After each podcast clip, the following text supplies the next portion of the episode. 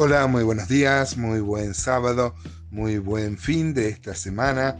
Es mi oración y mi anhelo sincero que cada uno de nosotros culmine la semana con experiencias nuevas, de conocer al Señor, de caminar con Él y que Dios se revele en nuestro espíritu. Estoy muy agradecido, hermanos, por las repercusiones que hemos tenido de ayer. Algunos hermanos me mencionaron su sorpresa con lo que yo mencioné al pasar nomás, ya que lo hemos visto en otras oportunidades estas mañanas, tocando el texto de Amós, eh, previo al que vamos a ver hoy, ¿no? que mm, habla desde el versículo 10 al 16 del capítulo 2 de Amós. Ayer veíamos que entre los pecados que denunciaba Amós del pueblo de, de Israel, decía que el padre y el hijo se llegaban a la misma mujer. Em, esto era algo execrable y yo decía que no era de extrañarnos. La Biblia revela pecados muy graves que cometió el pueblo de Israel. Habíamos visto en Oseas cuando hicieron lo mismo que Sodoma y Gomorra, que Adma y que Seboín. Habíamos visto que muchas veces el pueblo de Israel eh, cometió eh, pecados tan graves como sacrificar a sus hijos en el fuego o tirarlos en, las, en los cimientos de una ciudad. Y bueno, y mm, yo mencioné nomás que tampoco debe extrañarnos porque eh, la familia de la cual se extendió toda la tierra, la familia de Noé, ¿se acuerdan que Noé tuvo un hijo que se llamó Cam, que dice la Biblia que mm, eh, está, bien que está en un eufemismo, no nos podemos quedar con el eufemismo que dice que vio la desnudez de su padre, lo cual es una clara referencia a que se acostó con la madre eh, de Cam, ¿no? lo que va a provocar la maldición de Noé sobre su nieto, Canaán. Este, esto queda claramente en Levítico 18.7, por ejemplo, dice, la desnudez de tu padre o la desnudez de tu madre no descubrirás, tu madre es, no descubrirá su desnudez. Hablando de acostarse, ¿no? Levítico 18.8 dice, la desnudez de la mujer de tu padre no descubrirás, es la desnudez de tu padre, lo dice claramente, hermanos. Levítico 20:11 dice, cualquiera que yaciere con la mujer de su padre, la desnudez de su padre descubrió. Ambos han de ser muertos, su sangre será sobre ellos. Está bien que esto fue revelado mucho tiempo después a Moisés, ¿no? Pero lo que claramente dice Génesis capítulo 9 es que el pecado de Can es que en el mejor de los casos se acostó con su madre. Puede tener otras connotaciones también, pero ellas son especulaciones. Por lo pronto lo que la Biblia revela es que Cam se acostó con su, con su madre, ¿no? Así que vamos a ver hoy rápidamente acerca del, del el versículo 10 al 16 de Amós 2 dice, y a vosotros os hice subir de la tierra de Egipto y os conduje por el desierto 40 años para que entraseis en posesión de la tierra del amorreo.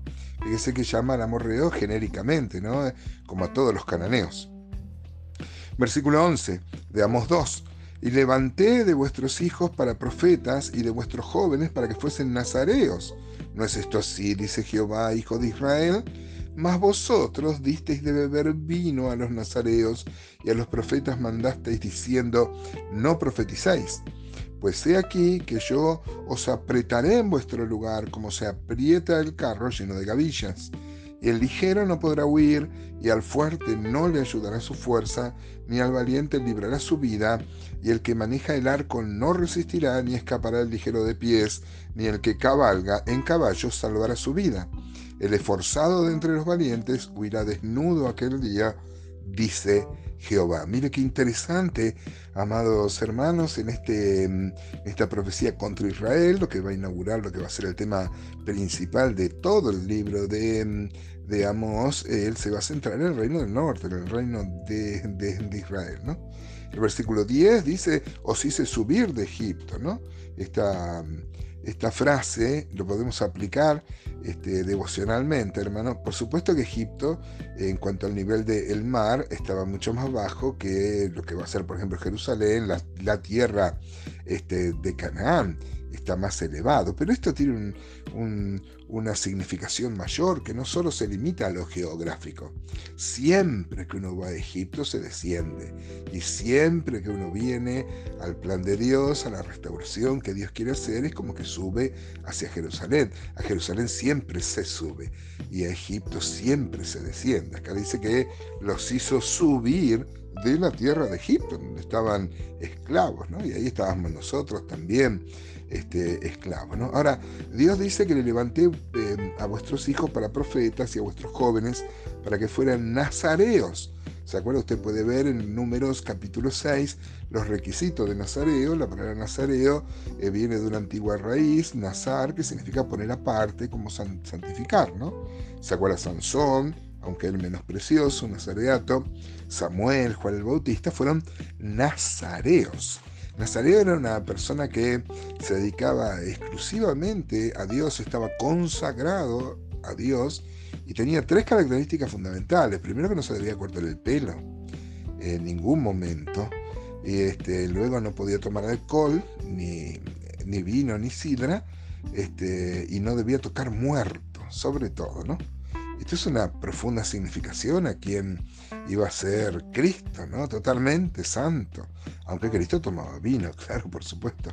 Pero eh, la condición de, mm, eh, de, que no se debía contaminar. Y acá vemos que el pueblo, eh, ignorando esto, menospreciando lo que Dios decía, le daban a beber vino a los nazareos, dice Amós 2.12, ¿no?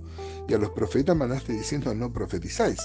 Uno puede ver acá, por ejemplo, en el capítulo 7 de Amós, ya lo vamos a ver cuando lleguemos, él va a tener un enfrentamiento muy grande, Amós, contra Amasías. Amasías era el profeta profesional que profetizaba en Betel. Por ejemplo, eh, Amós 7:12 dice, y Amasías, hijo de Amós, vidente, em, y Amasías dijo a Amós, vidente, vete, huye a la tierra de Judá, y come allá tu pan y profetiza allá, o sea, lo manda del reino del norte al reino del sur.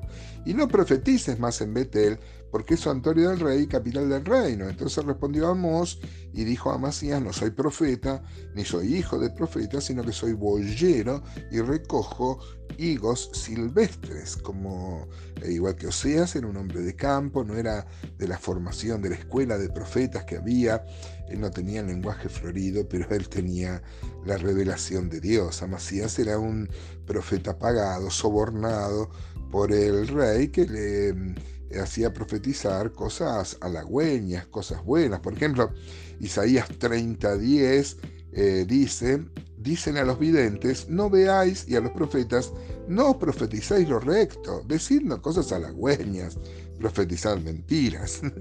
Eh, hoy, hermanos, vivimos tiempos donde es así, ¿no? Eh, como que la iglesia no quiere aceptar eh, lo que la Biblia enseña, lo que la Biblia este, manda, lo que Dios manda en su palabra, y entonces este, el pueblo se resiste y como que, es más, a veces dicen los predicadores, no, que si hablo muy duramente la gente se me va, no le gusta lo que predico. Pero sin embargo, acá tenemos un profeta que fue fiel a Dios en contra de Masías, que era el hombre que tenía seguramente este, el lenguaje florido, estaba en la corte, pero era un hombre que profetizaba sin la voluntad de Dios, a Masías, ¿no? Y Amós, un hombre que no tenía ni el lenguaje florido, ni la vestimenta de profeta, pero estaba en el centro de la voluntad Dios. ¿Qué tal? ¿Cómo andamos en este sentido, hermanos? ¿Aceptamos lo que Dios nos dice en su palabra? ¿O somos de cuestionar? ¿O somos de este, revelarnos a su propósito?